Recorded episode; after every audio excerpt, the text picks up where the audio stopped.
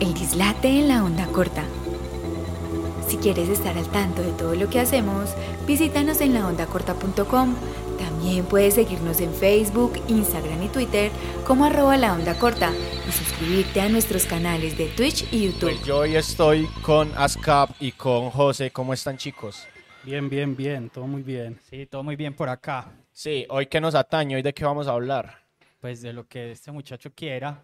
Sí, Yo quiero como de todo sí. y a la vez como de nada, pero vamos. Bueno, hablemos de ASCAP pues en la vida y es que según nos contaron los chismes por ahí, este man produce música. Y produce música de esa, de esa que no les gusta a las mamás. De esos enreditos, como dicen las mamás. Ah, usted eso- hizo sus enreditos y Sí. ya, usted es feliz, haga esos enreditos. Eh, ya hay, hay viejitas que dicen de esa, de esa, de esa repetidera. Ajá. Todo el tiempo repitiendo y repitiendo y repitiendo y esa canción no se acaba. y se- y esos culebreros y eso ahí uno entiende. ¿Usted que le gusta eso? ¿Qué va? Ahora vuelvo, insisto, en los enreditos y me remito a mi mamá que ya tiene sus añitos y continúa. Ay, mi hijo, usted es feliz con eso. Va, siga con sus enreditos. Vea que hasta donde ha llevado a esos muchachos. Pues desde Hasta la perspectiva de una mamá. Nos lleve este zancudo que está por acá rondando y pues madre nos vais a Nos va a comer a todos. A devorar. ese también lo enredamos. Ven, devórame otra vez. Genial. Ascap, ¿cómo llegaste al rap? ¿Cómo llegaste al hip hop? Yo, yo siempre he sido del norte, Sí. de Niquía, para ser más específico. Niquía sí tuvo una temporada de, de como reorganización social, de inicio de bandas y todo, entonces me tocó como toda la, la pelea, todo el conflicto por, por sectorizar y por quién toma qué, cuál toma qué, pues qué, qué cuadra, qué, qué barrio, qué unidades, eran unidades abiertas, ya están casi todas cerradas. Y crecí en el entorno donde el rap eh, sí hacía muy, como muy artesanal, como todos tratando de replicar, o al menos en Nikia que lo vi así, tratando de replicar toda la escena de Estados Unidos. Y la escena de Estados Unidos eh, era parche esquina, todos con su boombox, co- con su parlante, los que trajeron el pick-up también, pues el concepto de pick-up que lo usan mucho en la costa. Y todos eran el parche, el parche, el parche, el parche. Solo que en ese entonces había un, unos límites o unos sectores culturales. O sea, usted es rapero, usted tiene que ser rapero, usted tiene que estar unido a un combo de solo rap. Eh, si usted es punkero, usted es punkero. Si usted es metalero, si usted, lo que fuera. Pero no se, no se podían ver tampoco. Entonces, donde yo crecí, ese núcleo que era de solo rap. ¿Y te gustaba el rap o, te, o es como la cerveza pues que, que a uno no le gusta al principio, pero pues como todos toman, pues vamos a ver si me trama y No, no, siempre. Yo tenía un amiguito que el- eso yo digo ocho años. Eso fue ya hace, yo tengo 36, entonces son 28 años. Estás joven. Hace 28 años. Sí. Y él, ese amiguito, el hermano pertenecía a un grupo de estos de rap, pero era grupo que también eran delincuentes, y qué decirlo, hacían sus daños, sus cagadas, todo, todo en torno al rap. A mí lo que me parecía teso, lo que me atraía era que, que ellos sacaban su grabadora, horas de la noche, y era ese ruido, ese era ese, ese bombo y esa caja, pero ¿qué es eso? Pues era muy, muy atractivo para mí.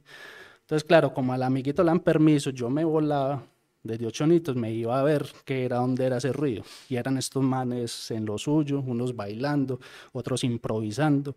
Ya el freestyler se veía, perdón, el freestyle ya se veía ahí como, como una manifestación artística y uno no entendía esos manes de qué hablan, qué no hablan, qué es. Entonces, ver como ese sonido que, que era, pues, me parecía demasiado, pues, impactante. Yo sentía eso que me golpeaba porque usaban unas cajas, pues, no respetaba. Entonces, eh, sentía yo ese, ese golpe ese, de ese bajo, de todo. Entonces, como, hey, bacano, ver estos manes bailando, estos manes están diciendo groserías o palabras que uno, no en una canción, en una música no podía escucharlo. Eso estaba, uno es como que, uy, como estos manes tienen toda la libertad de hacer esto. Entonces, yo desde lo lejitos, porque no, lo, no le permitían uno acercarse. Uno, yo, uno- yo me acercaba era por el amiguito que tenía, que era hermano de uno del combo. Entonces, era como ese acercamiento. Entonces, cogieron una, una, ¿cómo se dice? Un hábito de que todos los viernes y sábados era freestyle, era improviso, era ensayo, montaron su, su, su grupo. Ya, yo crecí viéndolos, me parecía como muy, muy, muy teso. Lo que más teso me parece que siempre lo trataban uno como de hacer a un lado. No, no, no, venga, que eso no es poste, eso no es papelado, eso no es para usted. Toca ver desde el otro lado de la acera. Sí, era uno desde ahí. ah, Entonces uno se acerca y ¿cómo se llama eso? ¿Qué están escuchando? ¿Cómo se llama ese grupo? ¿Quiénes cantan? Eso sí es cantar. Y envían un montón de cosas, pero no, uno lo hace en un lado. No, Sí, no, no, claro. usted no, usted no. Usted no, aléjese. Entonces, es muy curioso que hoy por hoy ya la mayoría siguen vivos, otros no. Y ya los manes han visto que ese peladito que estuvo ahí insistiendo, insistiendo, eh, logró como hacer algunas cositas por el, por el rap de la ciudad. Y ya como ese de respeto, como, hey, vení, tené musiquita, pásame musiquita. Cuando al principio siempre fue muy difícil conseguir o sacarles una copia y un cassette o algo. Eso, eh, pues yo vengo de una escena, pues no del hip hop, sino de otra, pero era is- exac- exactamente lo mismo, o sea, como que esa, ese hermetismo para, para compartir, para mostrar, no, es que eh, tal vez este man me lo casposea, este man no se merece que le pasemos este disco, pásele ese que es más caspa Los, los quema, los quema. los quema. Ah, eso me parecía tan bobo. Sí. Y, toda- y ahora sí que me paré bobo, pues.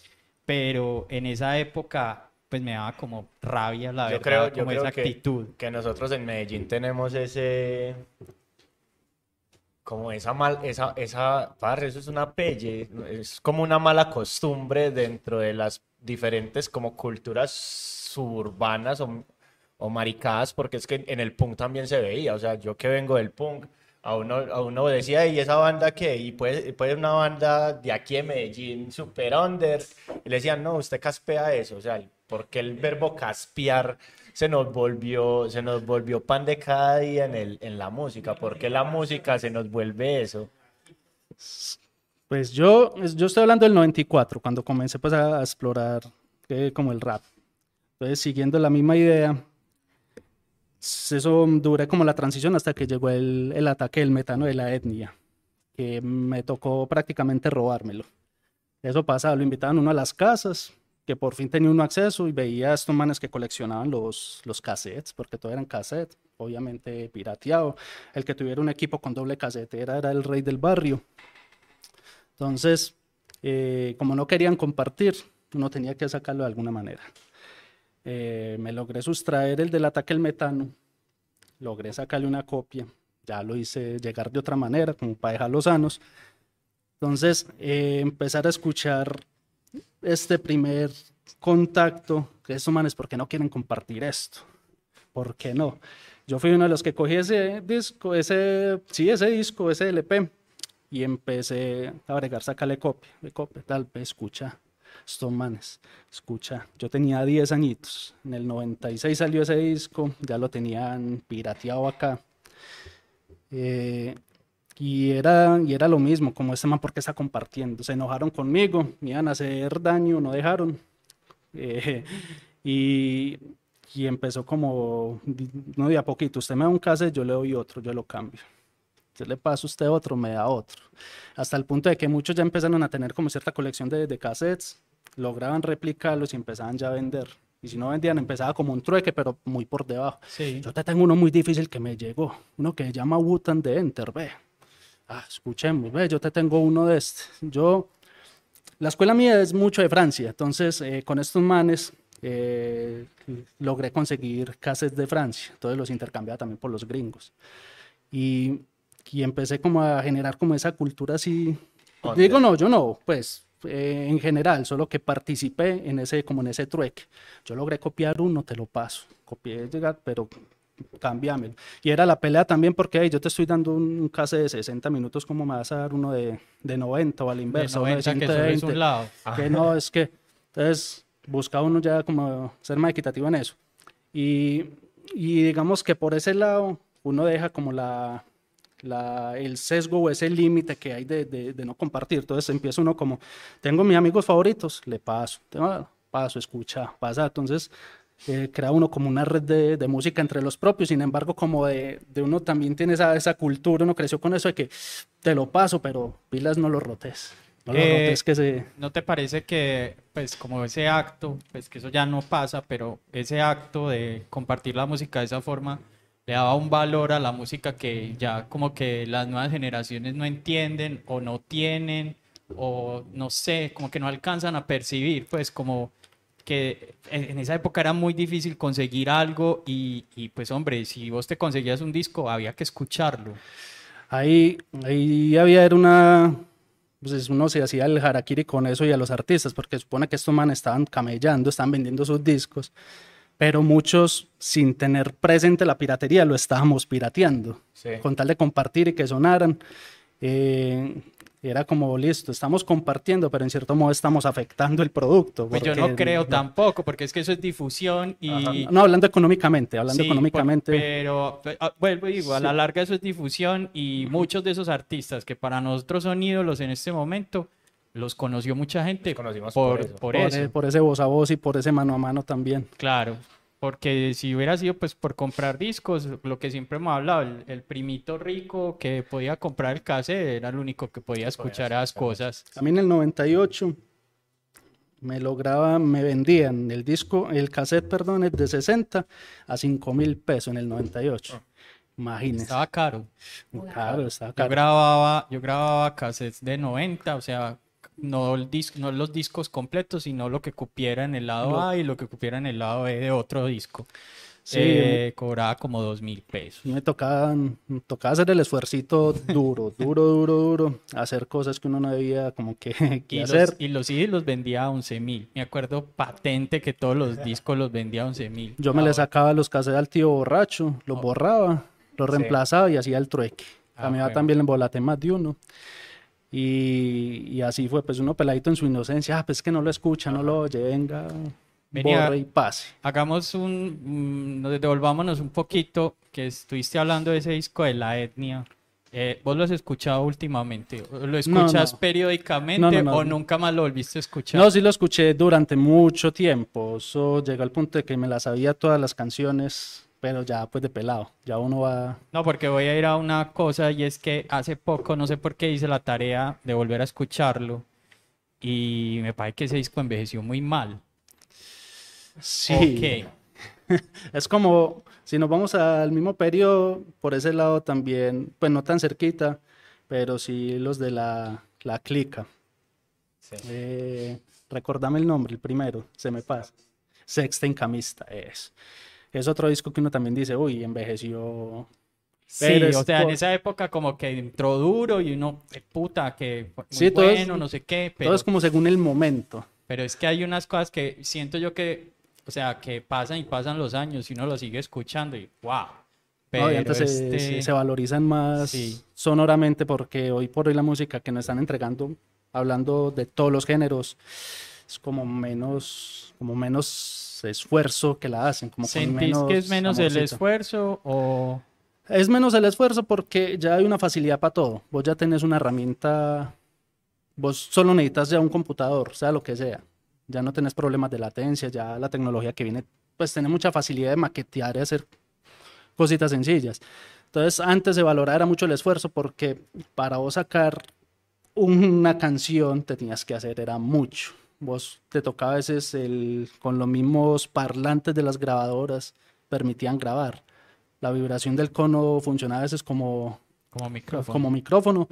Lo puedes hacer y hacías pues maqueticas ahí muy, muy artesanales, demasiado. Entonces la gente que se logró pelar a hacer un disco, como, como fue La Etnia, como fue Rulas Plasco, eso lo hicieron de una manera que uno dice, es, pues, ¿Cómo lo hicieron? ¿cómo, cómo lo lograron? Porque es demasiado, y en costos en ese entonces, no, nadie. ¿Quién va a tener un estudio a disposición? El que tuviera un estudio, te cobraban a vos un plata al que uno dice, no, Sí, que- y aquí, y aquí en esa época los estudios eran de las disqueras y eran cosas gigantes. Y tenía que entonces- ser contrato, y usted en la disquera le tenía que llegar era ya con el producto listo.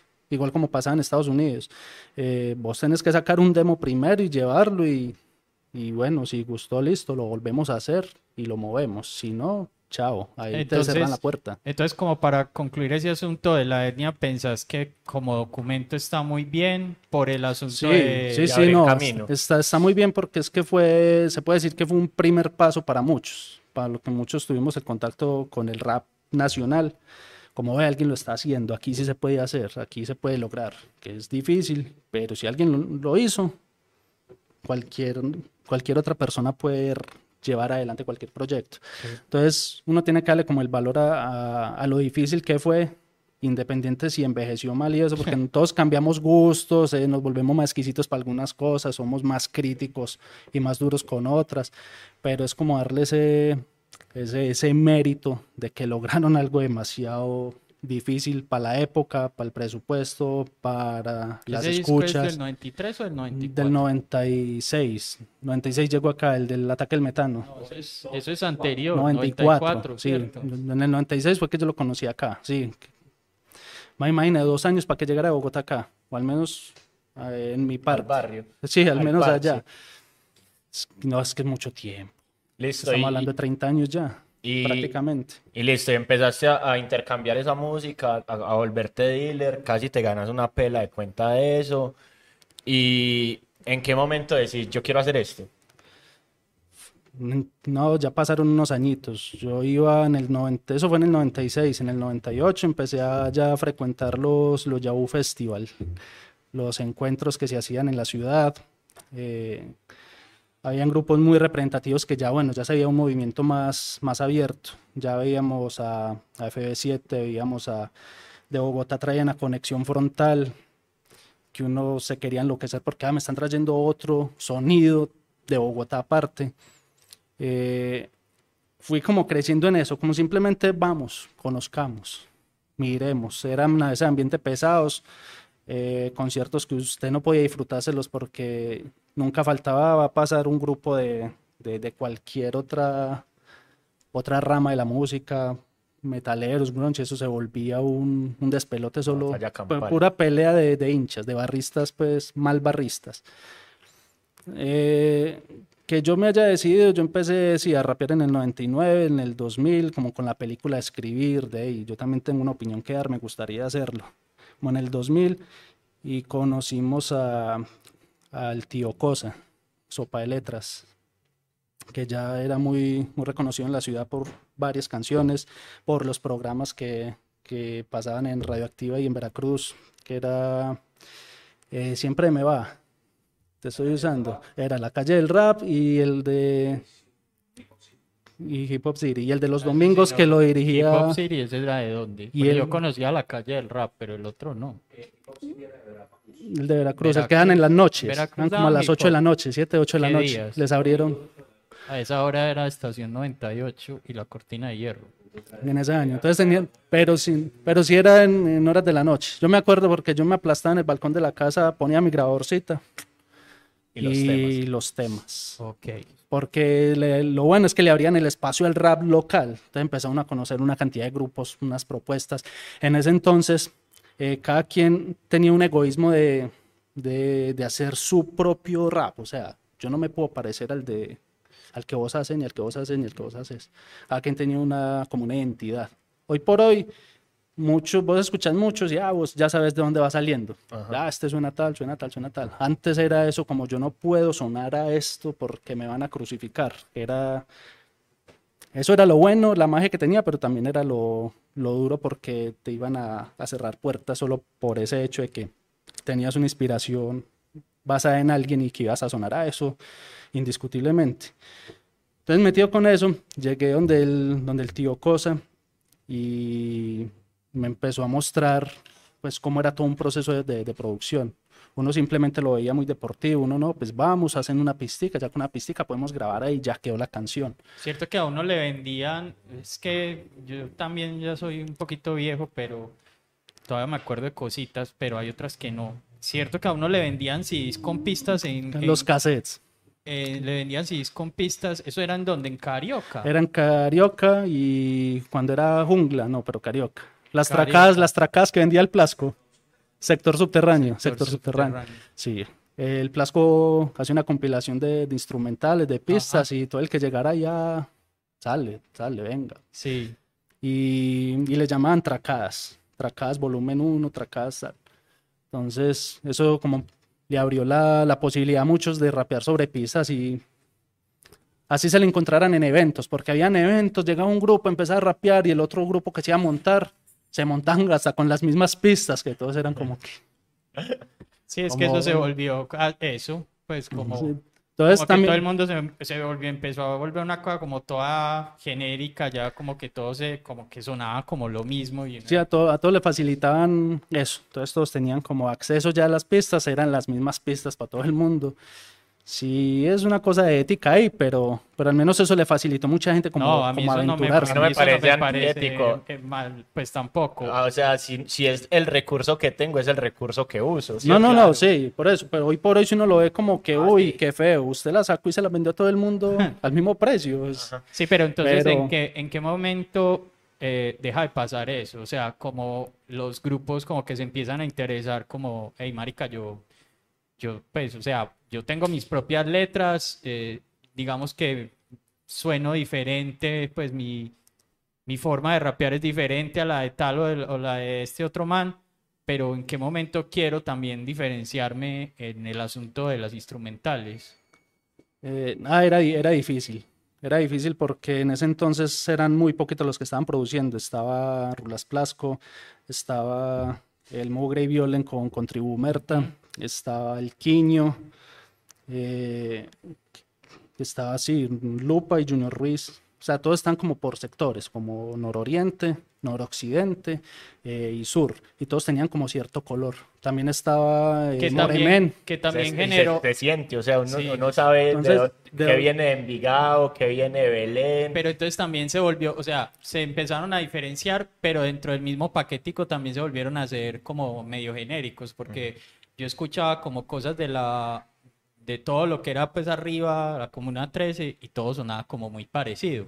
Sí, sí, es dice, que eso, "Ah, claro, es que esto lo hizo Lupa, esto lo hizo Junior. Eso, eso, eso pasa, eso y eso pasó y algo que tenía que, que pasar de una manera que la gente ya aprendiera como, hey, grabamos varios en el mismo estudio con el mismo productor, va a llegar que si al productor no le aportan sus ideas como grupo, el productor no las va a materializar como ellos la necesitan que sea, simplemente, productor, ¿qué va a hacer? Tengo esto o tengo este del abanico mío y muchas veces los grupos decían, "Eh, yo quiero este. Entonces, claro, es algo que el productor hizo con su color, y ellos van a elegir eso. Entonces, cualquier otro gru- grupo que llega tiene el mismo abanico, entonces yo, ah, no, este. Entonces, todo va a tener como la misma, el mismo color, la Sí, misma textura de, sí. que le va a brindar. Entonces, eso, eso pasaba, ¿cierto? ¿Y, crees que, eso que dejó de pasar o pensás que todavía pasa? todavía pasa. La, la diferencia es que ya los grupos son conscientes de tener una propia, una propia entidad. Entonces, se esmeran por exigirle al productor, hey, no, no me pongas eso. Ve que esto me está sonando más a tal grupo que está camellando con vos. Entonces ya están siendo como más conscientes que, hey, no, no O sea, es, no es lo mío. Ya empezaron tienen a tener opinión. opinión y Ya peso piensan a tener eso. una objetividad dentro de su producto. Claro. Antes, antes nos tocaba como, ah, bueno, hay eso, listo, ah, nos gusta, bien, porque eran como las opciones, entonces uno elegía. Uno no tenía como la objetividad y la claridad de decir, hey, no, va así, quiero esto, va esto. Uno, porque uno tampoco decía, es que estoy pagando estoy pagando mucho, no estaba pagando, era, a mí el tío Cosa nos cobraba por pista 30 mil pesos, de hecho 20 mil en el 2000, 2000 2001. Qué puta. ¿Por qué no hice eso? Y ya era como, hey, como bueno, nos está cobrando esto, somos estudiantes, logré conseguir 20 mil pesos. y apenas pues, estabas en el colegio. estaba en el colegio, eran, sí, era 2000. eh, 12, 14 años más o menos, 14. Yo me, yo me acuerdo, 15 me acuerdo como en el 2002, en una cosa de esos experimentos, como que se inventa algún secretario de cualquier cosa y dice, hoy no, yo quiero eh, mezclar las diferentes escenas, entonces Hmm. el man del hip hop con el man del punk o el man de la música electrónica con el no sé qué, quiero, quiero que pase algo así. Entonces recuerdo una vez que pues yo en esa época hacía música electrónica, pero pues la música que yo hago es como ambiente, o sea, es como muy tranquila. Entonces eh, me llamaron como para algo así y me pusieron como a hacer una especie de track con varios raperos, recuerdo. Y yo hice un track pues yo no quería hacer algo como netamente hip hop que se sintiera pues el bombo y la caja, sino pues que hice algo como que se pudiera, pues que tuviera la métrica, como que se pudiera rapear. Y me acuerdo que uno de ellos era Medina. Medina pues la cogió de una y súper bien. Pero había otro, que es que ese sí nunca lo volví a ver en la vida, que el man se enojó conmigo. Me dijo que, que yo no sabía hacer hip hop y yo pues que no sabía hacer instrumentales, que es que él no era capaz de rap. Y yo como que me quedaba pensando, yo en serio, pero pues yo como que me ponía, yo, yo soy capaz, pues, no sé la let no sé hacer una letra, pero pues, o sea, está, se puede. Y, y entonces, después le pregunté como a Medina, yo, hey, vení, está muy difícil. Y me dijo, no, no, está bien. Pero yo, ¿qué es lo que pasa? Y el man me dijo, no, yo lo entiendo, es porque no, el man no siente el, el, bombo, el, bombo dando el golpe todo el tiempo. Y yo, ah, joder madre, es que, o sea, yo no sabía de eso, pues, no tenía ni idea, pero era uno de esos experimentos ah, locos que le ocurre a la alcaldía. Sí, que ponían a pelear a todo el mundo internamente sin, sin justificación alguna. Se aburrición eso, hermano. Y ya después de eso, cada vez que me llaman como a un proyectico de eso, así yo, no, no, no, gracias, gracias, no, quiero volver a pelear con nadie. Claro, que eso se, eso se hace es como para como para ellos cumplir. Claro. Entonces, claro, la gente que está involucrada y como que, hey, bacano, nos van a tener en cuenta para esto, pero eso trasfondo es otra vuelta. Sí, Tienen que cumplir, entonces no pongamos a alguien, en ese caso, te pusieron a vos, que es, vos estás dentro de la parte electrónica, entonces si te van a poner a hacer rap, vos decís, técnicamente lo puedo hacer, sé cómo puedo estructurar los ritmos, cómo montar esto, pero visceralmente, como no lo, no lo sentías, no lo vivías, no lo entendías en entonces, por decirlo así, entonces te va a dar muy duro eso y al que realmente sí lo sientes como que, ah, es como pongan a, a un rapero de ese entonces o un metalero, póngalo a hacer música electrónica o que haga un lounge, un chill. Vos vas a decir, puede hacerlo dentro de la estructura, pero vos no lo vas a sentir. No se va a sentir esa música y vos vas a decir, uy, no. Sí, es cierto. Igual pues después de ese, esa experiencia, pues yo quedo como una amistad muy bonita con Medina y luego pues hicimos como un par de tracks juntos y salieron pues para mi gusto, salieron muy bien. Eh, sin embargo, yo no entendía como esa, esa necesidad, pues ahora tal vez sí, pero en esa época no entendía como esa necesidad que había como de, de los entes públicos, de, de, mezclarnos, de juntarnos, de pues, marica, no, pues cada uno está por su lado y no ser, ¿cierto? Eso es lo bonito, la diversidad de, de la cultura, pensaba yo. Sin embargo, pues esos experimentos creo que todavía se dan. Todavía se dan, amiguito. Y... no, todavía siguen, pero más flexibles. Ya la gente como que acepta todo y que bacano, vamos a meter esto y vamos a aportar. Sí, ya en esa época éramos muy radicales para todo. Era demasiado cerrados cada, cada quien como con lo suyo y como ahí no, ahí no.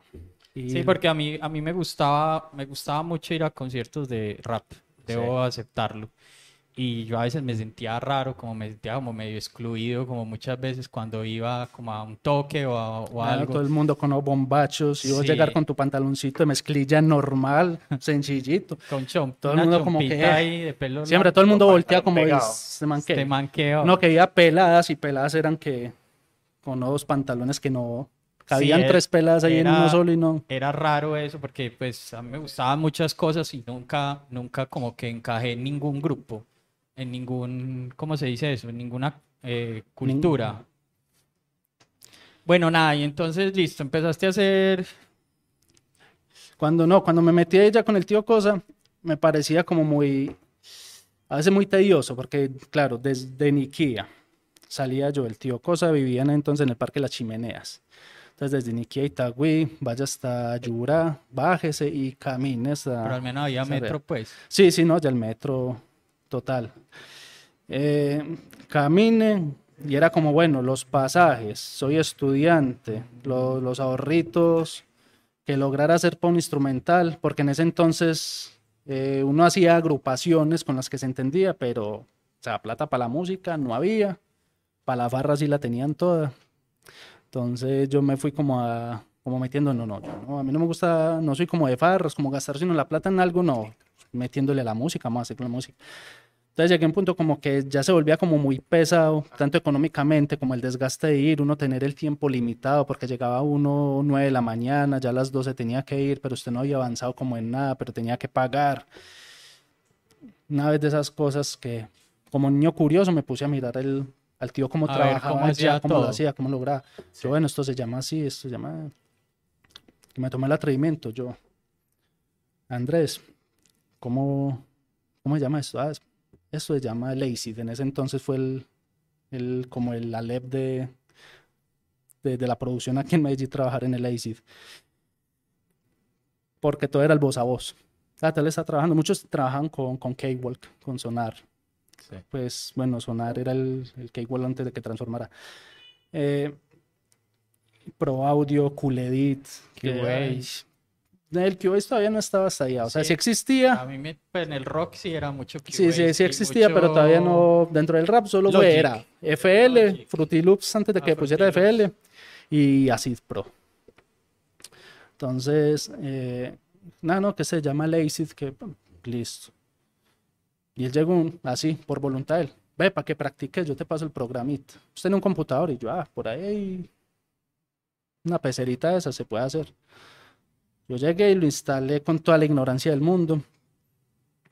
Y yo veía Zoom ya cuadrado en blanco y yo, pero esto no pone sonidos, esto donde eso. Yo lo llamaba, hey, ven y pasa esto. Ah, no, si es que tiene que tener librerías aparte. En otra ida ya él me pasó otra librería, esto empecé a armar lo que uno diría, no, esos cuadritos, pongamos este cuadrito acá, este cuadrito, ah, eso va sonando, eso va sonando y va sonando. Entonces empecé como de a poquito, de a poquito, ya no, ya voy logrando. Mis primeros instrumentales fue una cosa horrenda, tengo que reconocerlo. No, yo las exportaba con un orgullo, pero eso saturaba, eso sonaba feísimo. En, cuando ensayamos, ensayamos en parlante, en cabinas, puro sobrado de la cascada, que los otros compañeros armaban y eso sonaba, no, muy feo. Pero era como con ese orgullo. Y ya que me haya metido como de lleno a la producción, ahora va a producir gasto mucho tiempo, gasto mucho de eso, yo quiero hacer esto, porque es que hay mucha gente que no tiene la facilidad. Yo al menos tengo un computadorcito en la casa, que era de mi hermano. Bueno, ya tengo al menos un programa para camellar, tengo algunos sonitos, por ahí se puede ir uno, así sea como para ir aprendiendo. Y eso fue una transición desde el 2001 como hasta el 2004. Eh, conocí a alguien que se llama Yandu, él hoy por hoy todavía sigue haciendo música, él es, hace dancehall, y, con él hubo como esa, ese entendimiento. También venía trabajando con alguien, con otros grupos y como que, ah, la misma cosa, todos eran como en su farra, en su cosa y para la música nada. Y a mí me pasaba lo mismo, yo estaba con otras agrupaciones, como ah, para la farra la y toda, pero para la música como que no, entonces, porque dicen que hay que hacer música. Y nada, y él y yo coincidimos una vez en un ensayo que lo llevaron, nos conocimos, parchamos, nos entendimos, me trama mucho lo que él hacía, le gustaba mucho lo que yo hacía. Y él empezó con la puya, ¿y cuándo vamos a hacer música? ¿Cuándo vamos a hacer música? Yo, hágale, caiga, va. Ya caía y era cosa de que nos sentamos todo un día. Él llegaba a las 12, 1 de la tarde a la casa y se iba a las 10 de la noche. Vivíamos cerca. Y así fue como él empezó a tallarme, vamos a hacer esto, vamos a hacer esto, vamos a hacer esto, vamos a hacer esto. Y empecé como que, ah, no, ya es como, hey, este man me está metiendo como esta, esta vocación, porque eso fue inyectado. Uno dice, qué bacano hacerlo, yo poderlo hacer y aportarle a alguien que lo necesite. Y coincidieron como las cosas de que yo le estaba aprendiendo a hacerlo y llegó alguien que necesitaba que lo hiciera y venga, no hay plata, pero al menos tenemos esto que podemos usar como recurso, hagámosle. ¿Y qué tanto, y qué tanto ha, ha influido en vos como esa aceptación del otro por lo que vos haces? No, todo, es que ahí fue donde se puede decir que partió todo como que, ah, a vos te gusta lo que yo estoy haciendo. Y él mismo decía, no, venga que con eso podemos trabajar. Entonces era como que meterme en la cabeza como, yo, porque uno, uno se sesga, uno dice, ah, no, pero yo no tengo los equipos, yo no tengo los parlantes, yo no tengo nada. Pues, no, no, no, con esto podemos hacer, hagámosle, hagámosle. Entonces él era así, hagámosle. Y yo, hagámosle. Entonces me metió eso, que ya llegó el punto que yo también lo tallaba de ley, cae, hey, hice esto, adelante esto, va esto, ¿qué tal?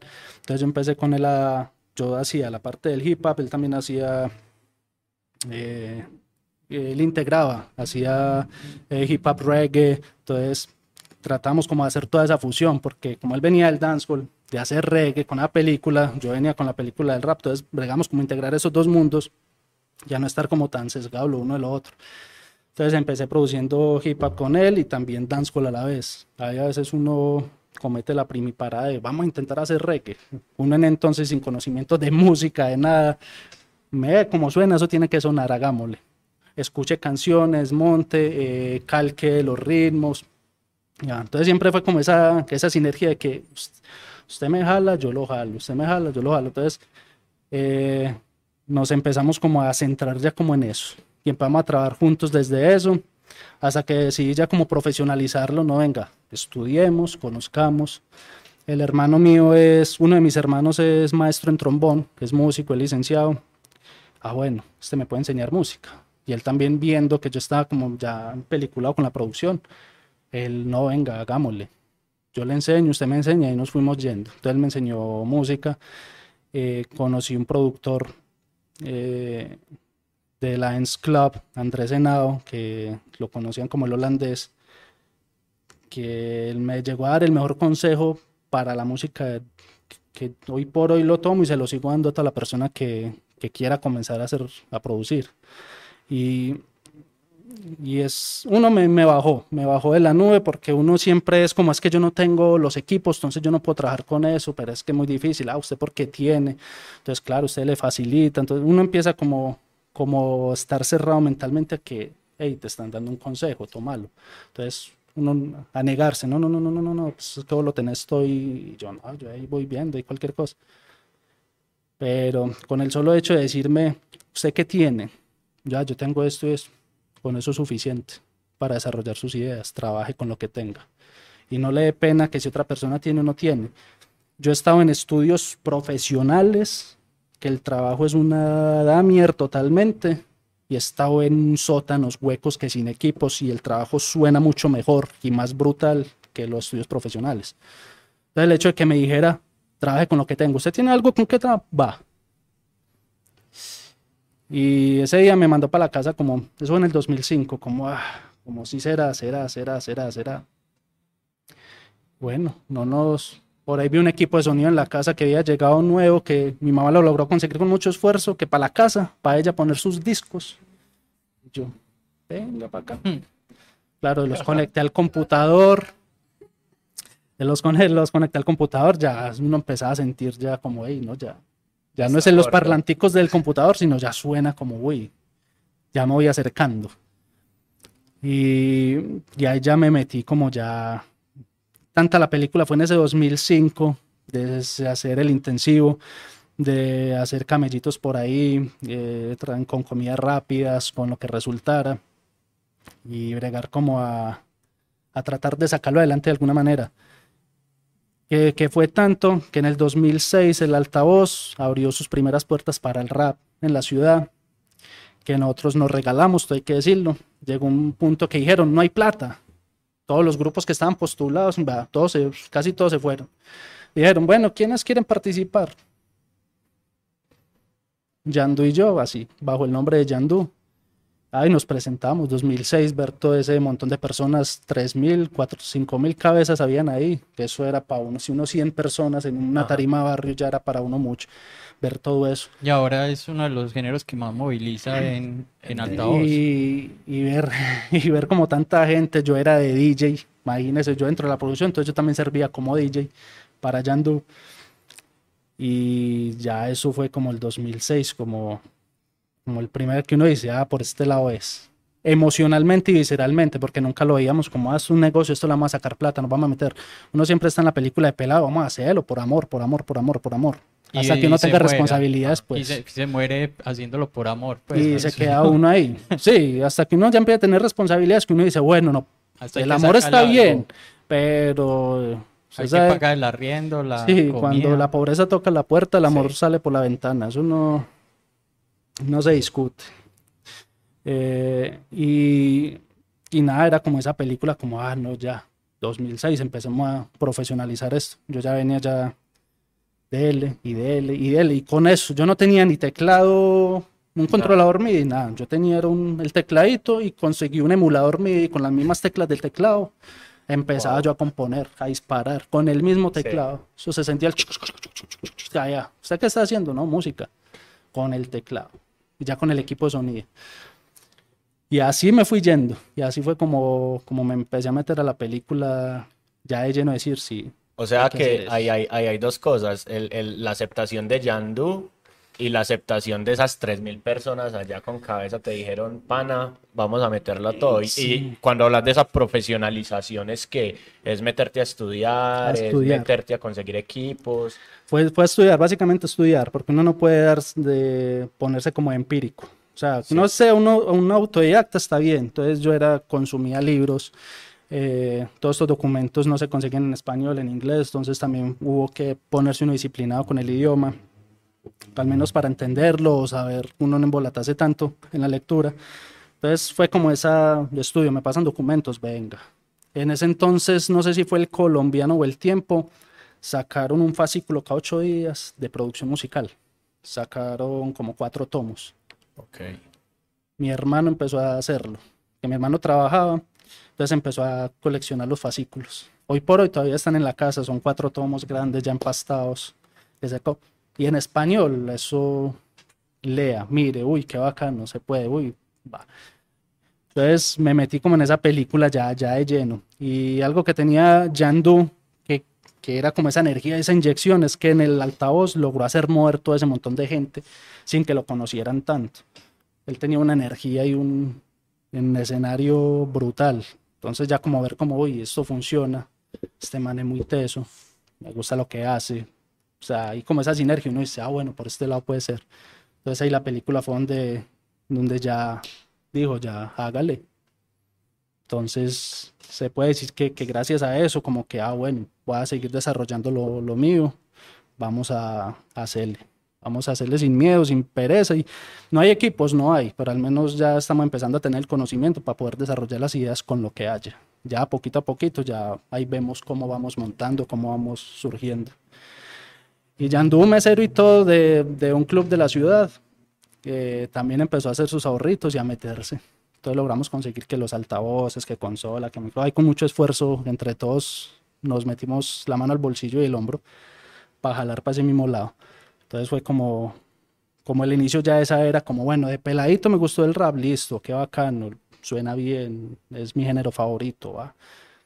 Ya llegar como al punto de, de decir, ve, lo puedo hacer, quiero hacerlo, quiero escribirlo, quiero...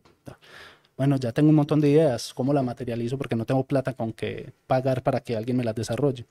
Voy a hacerlo yo y le voy a ayudar a la gente que no tiene con qué. Yo les presto mi herramienta, mi espacio y desarrollamos esas ideas. Y ha sido como la filosofía mía hasta ahora. ¿Y ahora qué? ¿Estás viviendo de eso? ¿O No. no, se puede vivir de No, esto? no, no, sí se puede vivir. Apenas eh, los que han hecho como la tarea de juiciosamente, se puede decir que al menos ya pueden tener una vida tranquila, ¿cierto? Dentro del rap, que ya pueden decir, ya de la música acá, hablando del rap en específico, se puede vivir, ¿cierto? No con lujo ni nada de eso, sino como una manera... bien. Sí, Pero hay que estar, hay que estar, hay que estar muy, muy afilado, muy al cañón con todo, porque si uno no es disciplinado, chao. Y siguiente pregunta, por favor, Jorge. Listo, entonces llegamos a más o menos 2006, 2010, pongámoslo 2006, así. 2006. ¿Cierto? Llega esa profesionalización, llega todo ese proceso. Y entonces vos seguís trabajando con Yandu, entonces empiezan a aparecer otros grupos, apare- o decís, no, voy a lanzarme yo en el, a, a rapear yo. Con- no, en, el, en, el 2000, en el mismo 2006 a finales, que nos presentamos en el altavoz y en el HIP 4. Eh, antes de que pasara el HIP 4, hubo un- la primera batalla de gallos que, que hizo Red Bull acá en Colombia, bueno, acá en Medellín. La hizo en una discoteca acá que llamaba Deja Vu. No sé si todavía Sí. existe. No, No. ya no existe. No, bueno. mi rey. Eh, los datos ahí a la muchacha en la tablet. La Morita, Morita. Morita, se llama Morita, se Morita. llama Morita. Entonces, eh, me fui con Yandú. Eh, va, Yandú va a presentarse. Exponentes que yo recuerde, de hecho, ese día se presentó el Mago, La Fiera, eh, no, 3H. Que mencionemos a J Balvin que se presentó también a hacer freestyle allá. eh, Gambetta, no recuerdo los otros. Eh, los de jurado estaba Ata de la etnia y no sé si el Cani. Cani. Eh, Es uno de peladito todavía, no. Pues ya eran 20 años, pero eh, conocí a Gambetta ahí, que fue el que se la ganó. Esa, esa, esa batalla estuvo muy parchada, muy Gambetta se puede decir que se puso como en el foco de muchos. Las cosas de la vida, que se acabó el evento, todo, yo estaba afuera esperando a Yandú, coincidencialmente tenía a Gambetta al lado y a 3H, y ahí estábamos hablando como de todo en general.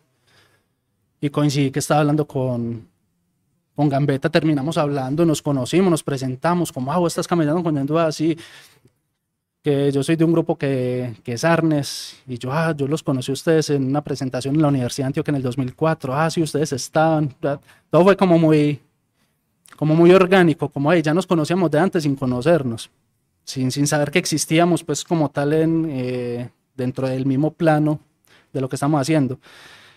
Y, y después de ese evento hubo el, el HIP 4, las cosas quedaron así. En el HIP 4, nosotros estamos en, en Camerino, cuando va pasando Gambetta con Castro, Gambetta me pilló y como, eh, vos acá llegó, se acercó, saludamos, que, ah, entonces vos estás camellando en estos días, estamos al que chimba, muy bacano lo del altavoz, así coincidimos. Como bien, la cosa quedó así. Y, y, nada, los vi, ellos cerraron, si no estoy mal, si mal no recuerdo, ellos cerraron ese evento y me pareció como brutal. Yo ver a, ya se llaman alcohólicos. Yo pilla, yo, ay, qué bacano lo estos manes parecía muy, muy teso lo que hacían, lo que proponían, como ser tan auténticos, como, como tener su, propio, su propia forma de decir las cosas. Como, hey, qué bacano, qué bacano algún día trabajar con ellos. Y en ese mismo año, eh, como que, hey, bacano si quedamos en, vernos, parchar, hablar, conocernos. Yo estoy trabajando, yo estoy haciendo esto, estamos trabajando en el proyecto de Yandú con esto. Eh, yo estoy haciendo mi proyecto de rap también aparte. Bah, Ah, no, hágale, va, me decía Gambetta, va. Cuando ya en el 2007 logramos con, coincidir con una reunión, yo lo invité, ¿no? Que cayera a mi estudio, me estuviera una pieza eh, de más o menos de 2x3 y en, y en ese espacio una cabina de madera, eh, con el escritorito, o sea, todo muy, muy, es mi espacio, aprovechémoslo. Logramos coincidir, él cayó y, eh, también hubo como otra chispa similar con la de Yandú como, hey, nosotros estamos trabajando en esto, pero a mí me gustaría como empezar a hacer algo más así, más. Entonces empecé a mostrarle cómo se podía ya ejecutar esas ideas y como que, hey, qué chimba. ¿Cómo podemos hacer? ¿Cómo podemos trabajar? ¿Cómo va? Y yo no, cuando quiera, cuando pueda, nos organizamos y uno empezamos a mirar. Listo, hágale. Y ahí también nació ya la otra relación con Alcolíricos, donde empezamos desde el 2007 a trabajar como en, a estructurar, a maquetar, a desarrollar todo el primer álbum que fue La Rancha de los Tímidos, que el 2007 y se sacó en el 2010. O sea, fueron tres años ahí de dándole al disco, de mucho aprendizaje por parte y parte, de, también obviamente muchos baches, ellos trabajaban, yo también estudiaba, yo también a veces trabajaba, entonces los tiempitos que logramos, bregamos como coincidir para ir avanzando en eso. Y eh, digamos que ya desde el 2010 es donde ya se parte ya como, como esa brecha con el rap, o al menos dentro de la producción, personalmente hablando, como hay, hay otra propuesta en la ciudad, hay tres calvos que, que están mostrando otra forma, yo estoy haciendo parte como de esa historia, que chimba hacerlo. Ah, nosotros no tenemos con qué pagar o tal cosa, yo no, no importa, hagamos, hagamos música, trabajemos. Y yo, ah, no, no, hágale, ¿qué tal? Igual se, se llegó a un acuerdo pues monetario, como porque siempre pasa, usted no va a ir a algún lado, hey, yo quiero hacer esto, pero ¿cuánto me cobra? Ah, bueno, no, yo le cobro esto, ah, está bien, ah, está bien. Hágale, y pero trabajemos, no pensemos como en la plata y no trabajemos, pensemos en hacer música. Entonces empezamos en eso y, y ahí se, se, han ido yendo pues como todos estos discos. Ya obviamente yo ya tuve un receso eh, por muchas razones y, y aquí estoy. Sentado en el hexágono del podcast. Sí contando una historia. El rap, el rap tiene una cosa, el, eh, algo que me enseñó alguien una vez hablando de rap, me dijo, una cosa que tiene el rap es que usted cuenta su historia, ¿cierto? Sí. Ahí está la historia de ASCAP. Hasta el 2010. Hasta el 2010. ¿Y después qué? Ya. Hiciste no, no, no, no, un no, receso de 12 años en el rap. No, no, lo tengo en receso en cierto modo. Sí. O sea, cierto, produciendo, porque el último disco que, que fue con Alcolíricos salió en el 2016, que ese fue hasta el último de- como año que estuve como muy, muy, muy de lleno pues con él. Eh, pero igual estuve trabajando en otros proyectos durante todo ese tiempo hasta, hasta hoy. He estado con, con Liana, con Los Rules, con Anyone, He hecho cositas eh, para Harden, Bogotá, eh, para el Jul en Cartagena. Pues ha estado como muy metido con mucha gente. Ahorita de la mano poniéndole el hombro a la tinta del Caribe. Eh, en lo que pueda. Entonces trato como de estar vigente, al menos detrás, detrás de todo. Nunca Sí. he sido como de dar cara, como Ay, ay, muéstrese, como sí. hey, yo, como nada. Las redes sociales mías son vacías porque yo, ah, yo ahí lo tengo, es como por si alguien me quiere hablar o escribir, como hay bacano, que ha salido mucha gente así. Como escriben, mandan, oye, se puede hacer esto, ah, podemos hacer esto, pues como buscando como que al menos la gente que, que se acerque como sin miedo, que muchos han, han sido así como, hey, yo tengo esto para mezclar, ¿será que lo podemos hacer? Y yo hagamos. ¿no? Entonces busco como estar vigente, desarrollando, sigo estudiando, sigo metiendo, y a la música. Eh, y trato como de mantenerme ahí, pues como estoy haciendo. También lo Y- estás viendo, sí. Sí. Sí, sí, sí. Ahí, ahí, ahí, ahí- ahí hay una cosa, hay una cosa como que, que me parece teso, y es que digamos que la, re- la revancha de los tímidos parte un poco el rap de Medellín, ¿cierto? En dos, porque se, se acaba como esa vieja escuela de los que lo hicieron con las uñas, Sí. ¿cierto? Y empieza como un proceso más profesional, llamémoslo así, ¿cierto? Porque ya de ahí pues ya empieza a aparecer otros grupos, entonces ah, ya mencionaste a No Rules, mencionaste a Anyone, mencionaste a Harden, mencionaste pues y ya está ahí Gordo Sarcasmus y está un montón de gente también. más. Y es como, ¿vos qué sentís del haber participado en un parteaguas? ¿Cierto? En, en, en- como en una cosa que fue como tan iniciática, ¿cierto? Te diría mentiras y te digo, uy, no, es que yo me siento más que por mí fue nada. Sí. O sea, porque de un principio siempre fue como la, la manera de, venga, usted no tiene herramientas, yo tengo algo, metámosle. Pudo haber sido con cualquier grupo. Obviamente uno tiene como empatía con ciertas cosas que uno le gusta, como, hey, qué bacano lo tuyo. Tenés, estás trabajando con alguien, hacer alguien, porque siempre hay que preguntar para no, no pasar como ese límite del respeto, como, usted está trabajando con él, no, no trae con él, venga, camelle conmigo. No, estás trabajando con alguien, ah, sí, ah, bien, parce, trabajarlo así o cualquier cosa. Si te Aquí puedo estoy. aportar en algo, levante la mano que todo bien, ¿cierto? Y muchas cosas han pasado así. Y, y, y es también satisfactorio porque uno dice, yo quiero hacer parte como de la historia, o al menos la historia de alguien, de algún grupo. No, no, no es necesario que me tengan que mencionar, ni que estén los créditos, ni nada.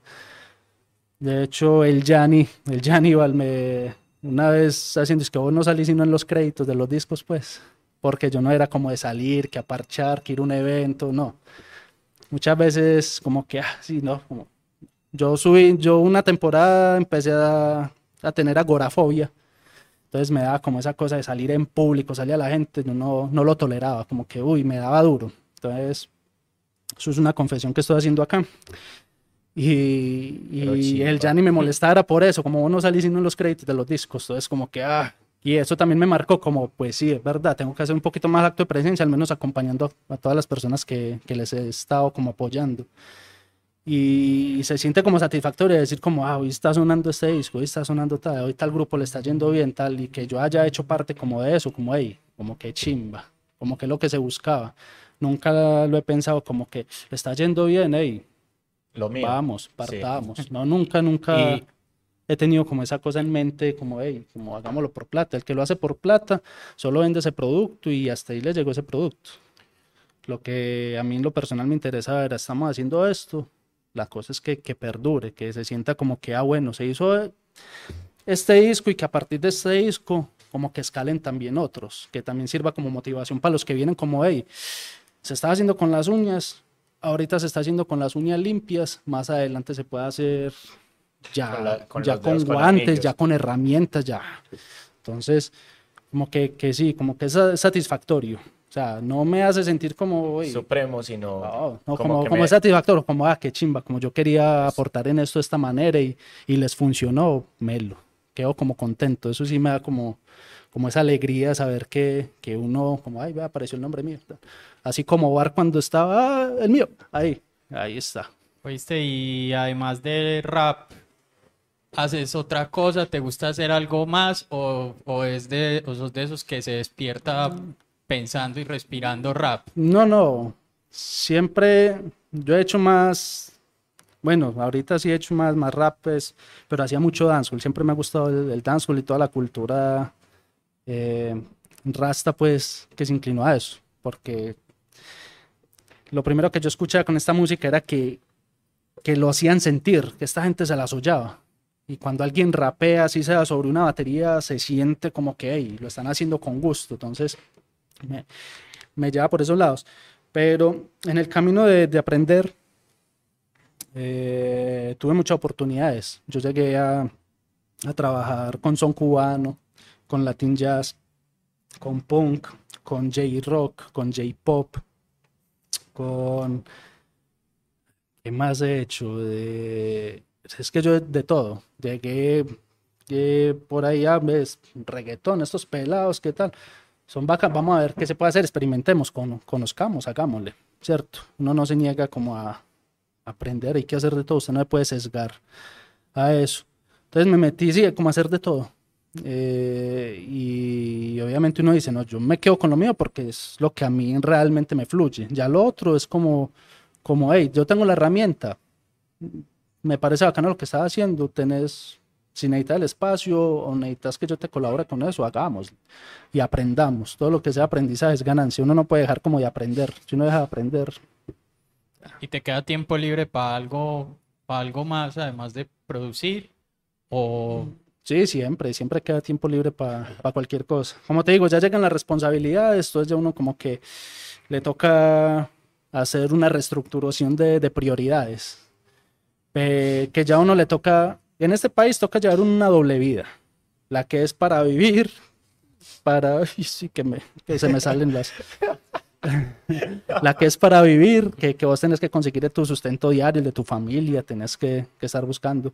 Si la música no te está dando, es como que, uy, venga, que, que, que yo no puedo llegar a la casa como, ay, vea, hice este disco, hágale aquí parten para todos y comen. Sí. Eh, no, ya entonces, entonces uno ya por ese lado, listo, tengamos una doble vida, hagamos, desarrollemos un, un trabajo que me permita como mantener a mi familia, estar con mi familia, y la otra mitad estar como metido otra vez como haciendo, ¿no? Tratemos de aprovechar cada tiempo. Entonces, sí, me da tiempo hasta para, para lo que se pueda leer o seguir aprendiendo. Eh, siempre he sido muy gomoso por, por las tecnologías, por no quedarme con la opinión de que ah, yo conocí un programa, entonces este programa y ya me casé con él y ¿Con qué voy a estás negar lo trabajando otro. ahora? Ahorita estoy trabajando eh, con el Studio One. Ah, yo me lo recorrí todos, me gustó mucho, llegué hasta el Cubase, me parece brutal el Cubase, el Reason me parece, entonces integrar los dos me parecía muy, como muy, muy más. Eh, por accidente llegué al Studio One y todas las ventajas que me estaba brindando sobre lo otro me parecían como, uy, no, brutales. Entonces, estoy ahorita con es, con, con Studio One. Wow, es raro. No las herramientas que tiene para postproducción. Sí, no, no, no, Uf. digo es que, que es raro porque no es un, una- un programa muy popular, pues ahora. No, sí, pero no acá. Ok. Eh, por fuera, de hecho, muchos productores que estaban entrando con Pro Tools, con Logic, eh, con, con Sequoia, con Samplitude, empezaron a migrar Estudio One. a Studio One. Wow, Studio One le está dando unas herramientas más potentes, les está optimizando el tiempo y está haciendo el flujo de trabajo mucho más práctico, más rápido. Ok. Te está dando todo también como a la mano, como si tuvieras una mesa de trabajo. A veces vos con Pro Tools, para vos montar un, un bus o un subgrupo, te toca que esto, que canalice todo. En cambio, que a vos el estudio antes diga, no, póngalo acá y diga que quiere esto y se lo monta Se lo monta de uno. entonces vos, hey, bien, flujo de trabajo no, no se buguea, no, no te deja los proyectos O tirados. sea, ¿no? ya Eso- estás feliz con eso. Sí, no, y con Cubase obviamente también, sino que como ya me quedé con ese, ya me siento más, más, más enamorado de hecho. Me Sí, parece es- es, brutal. es muy bacano como, como cada quien pues va, va probando como eh, muchas herramientas hasta que encuentra la que la con la que hace clic y ya con esa. Es, es yo, que no, yo durante muchos años eh, eh, trabajé con una muy pelle que se llamaba Cool-Edit.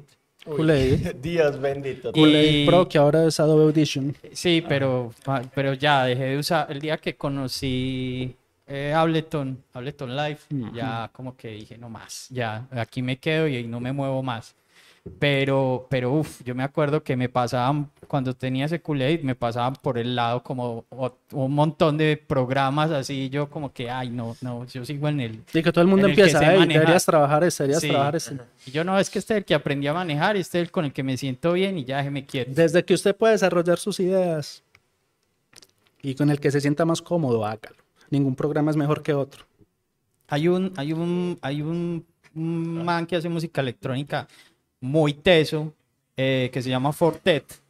Eh, alguien, un amigo me, me contó que lo vio una vez en vivo y que el man y que el sample se le quede pegado ahí y le haga esa, esos ruidos así y mueve el sample y, el man dice, no es que no he encontrado otra herramienta que me permita reemplazar esto. No, de Y el pronto- man carga con una puta PC nada más para eso. Y es uno como, uy, marica, ¿en serio? No, no, de pronto sí la verdad, sino que, que de pronto el El man, ya ya está muy, casó con eso. eh, eso ya está casado y de pronto sí ha negado a aprender otras cosas que ya lo pueden hacer más práctico. Eso de que el loro viejo no aprende a hablar. No, no, pero sí es porque no quiere, pero lo logra. Un perro viejo también aprende trucos nuevos, así la derechado. Entonces, eh, es, es eso, yo no me podía quedar como con la, la cosa de que, hey, es que este programa mejor, este programa mejor, este programa. Ah, no, conozcámoslo todo. ¿Ve este cómo trabaja esto? Yo no sé si es que uno sea mejor que otro, es simplemente como el con el que uno se sienta Es- más cómodo. Sí, es el flujo de trabajo, porque todos, todos ya tienen, hoy por hoy, eh, te dan una excelente calidad de, de audio. La flexibilidad, ya todos tienen una infinidad de, de herramientas pues, que te permiten hacer lo que vos querás. Obviamente cada uno tiene una manera de hacerlas diferente a otras. Y eso es lo bueno, que le permite a la gente como elegir un flujo de trabajo como tal. Entonces, técnicamente, gente dirá, ah, es que tal es mejor de por este, este y este y este. Pero si a uno te permite desarrollar una idea y te estanca ahí, entonces no es mejor, para vos no es Claro. mejor. Entonces, con el que cojas, proba los que quieras probar y con el que te sientas más cómodo, trabaja con ese y llévalo. Porque acá, de hecho, acá en Medellín hubo, ya no hay ese, esa, como esa brecha mental de que llegan a un estudio, ah, no tiene Pro Tools, ah, no, todo ese es Peggy, solo por eso. Ok. Ah, no, la calidad es muy mala, ah, no tiene Pro Tools, no. Y podías llegar a un estudio donde no hubieran equipos, de nada, solo un- una interfaz de audio chiquitica o la Audi JSON Blaster, que era la que se le, se le ponía en panel frontal al computador. Pero si una programita dijera Pro Pro Tools, ya, uy, no, Este es. uy, aquí Dios fue. bendito. Entonces, nada, y, y conocí casos de que llegaban a los estudios, tenían consolas, ya sea la- las grandes de Yamaha o las SL, que como, uy, qué brutalidad. Ah, no tiene Pro Tools, no, no trabaja con Pro Tools. Ah, no, qué peche. Entonces, Dios era, era eso. sea- ya hoy por hoy uno tiene su home studio y vos ves peladitos engomados que uno dice, hey, no tienen nada, pero al menos tienen como la goma y el hambre de estar haciendo, estar haciendo. Y no pueden tener los super equipos, pero es que están haciendo. Usted necesita desarrollar sus habilidades con lo que sea. En el momento que usted las desarrolle, ya usted va a saber qué herramienta se va a adaptar mejor a su forma de trabajar y qué calidad le va a dar que usted quiera brindar al producto que está desarrollando. Entonces, al menos ya no hay esa, esa brecha, ya el mundo tiene como esa facilidad de herramienta. Ya la gente ya dijo Pro Tools, nada, ya no le copian. Ya no tiene Pro Tools, ah, no, ¿qué tiene? Está trabajando bien, lo sabe, va, hágale, con lo que sea. Menos mal. Desde que escuchen y dicen, uy, suena brutal, ey, qué bacano esto, el trabajo tuyo es, es chimba por esto, vamos a hacerla, va. Menos mal cambiamos, cambiamos la mentalidad. Ya no, ya no nos preocupa si se caspea la música y ya grabamos así no haya Pro Tools. Ya, ¿Qué sí. más, qué más tenemos para preguntar? Ya Pues que nada, tenemos un cuarto invitado que de rato quiere como hablar, pero pues ya ni modo. Ajá. No se pudo, no pudo hablar. Más bien, no pudo. Entonces, dejémoslo así. Eh, ASCAP, ¿qué se viene? ¿Qué estamos haciendo? Eh, se está comenzando un proyectico nuevo, pero no se va a hablar como mucho de eso porque lo que uno habla no se da Sí. hasta que no lo tenga uno desarrollado, entonces, pero sí se está, se está haciendo. Ahorita se le está dando el hombro a la tinta del Caribe con, con proyecticos bacanos, con compañeras ya Don Oscar. Eh, pero, pero sí, ahí se está haciendo, y se sigue aprendiendo, se sigue estudiando, se sigue, le, se sigue el camino, se sigue la senda dentro de lo mismo. no soy como mucho de estar que en redes o estar mostrando esto y esto, no, Sí. nunca, nunca me ha, me he identificado como con eso. A mí me dicen, no, es que vos debes sacar, ah, ya, ahí está. Sí. Pero no, es que la mueve la verdad. No me Bueno. gusta y no salir en los créditos. En los créditos. Me Listo. siento más cómodo o estar detrás de bambalina mirando y que... Igual, si la gente te quiere seguir, ¿dónde lo hace? No, en Instagram como arroba scap y ya, o Bumbawa, que es como el nombre del proyecto, el... No puedo decir que el estudio porque es más un concepto que, que un espacio, pero sí, arroba Bumbawa, B-O-O-M-B-A-W-A o ASCAP, A-S-K-H-P, eh, en Instagram, básicamente ahí. Entonces, Bueno, no, muchas gracias por haber venido acá a la onda corta un ratico con nosotros. Y pues nada, Con comer, a comer alitas porque todos estamos muertos de hambre. sí, más bien. Eh, que menos mal estaba nervioso para hablar. Sí, ¿Te ok. imaginas dónde no? no es que me, si me dejan dilatarme, empiezo hablando y Es que después- no, vamos a hablar 10 minuticos y terminamos hablando como una hora y media. No me dejen despachar, que, que yo me disperso mucho. Yo Listo. Bueno, Muchas no, no, gracias. no, muchas gracias, muchas gracias. Bueno, muchas nos vemos muchachos. Gracias. Chao. Chao.